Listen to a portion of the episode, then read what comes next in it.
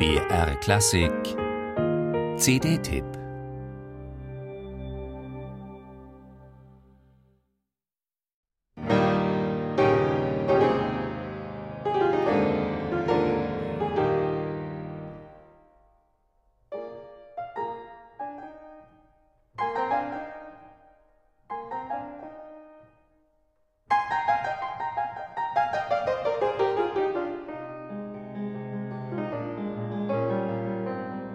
Starkult kann aberwitzige und durchaus groteske Formen annehmen.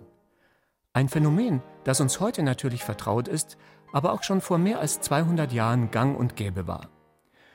Wie muss sich Josef Haydn wohl gefühlt haben, als er 1791 bei seinem ersten Aufenthalt in London sah, dass Damen aus den allerersten Kreisen goldbestickte Bänder mit seinem Namen darauf in ihren gepuderten Perücken trugen.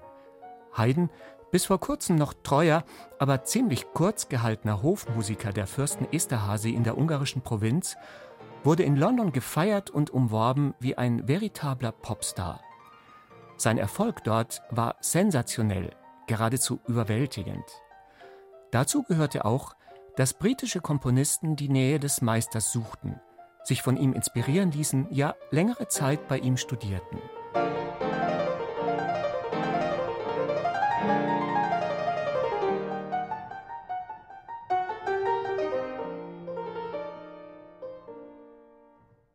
Rebecca Maurer hat nun auf einer äußerst hörenswerten Klavier-CD zwei große Sonaten Joseph Haydns mit Werken von zwei seiner damaligen Londoner Schüler zusammengeführt.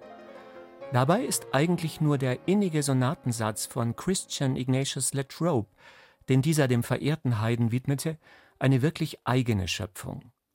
Komponistenkollege Thomas Hay hingegen verlieh seinem Enthusiasmus für das Idol dergestalt Ausdruck, dass er Haydn-Themen paraphrasierte oder sie als Zitate in eigene Werke einarbeitete, die dadurch auch, ganz nebenbei bemerkt, beträchtlich an Marktwert gewannen.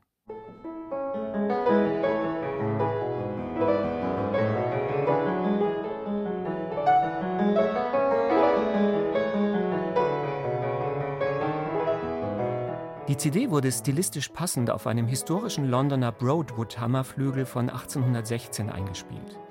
Dieses prächtige Instrument verlangt eine deutliche Umorientierung, was die Hörgewohnheiten anbelangt.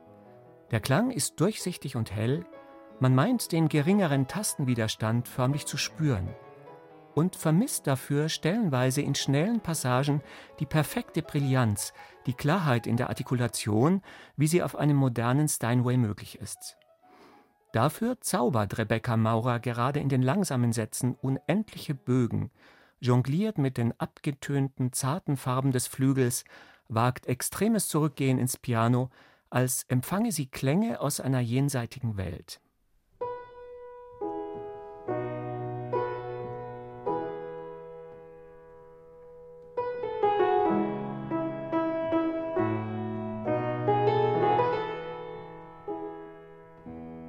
Die Pianistin ist eine Meisterin im Aufbau atmosphärischer Spannung. Es ist bewundernswert, wie sie selbst Pausen mit Atem und Energie füllt. Die Welt sieht dem Brexit entgegen. Rebecca Maurer aber zeigt mit dieser CD, wie sehr doch England zu Europa gehört. Musik also wieder einmal als Beweis, als politische Botschaft, der man so dringend mehr Gehör wünschen würde.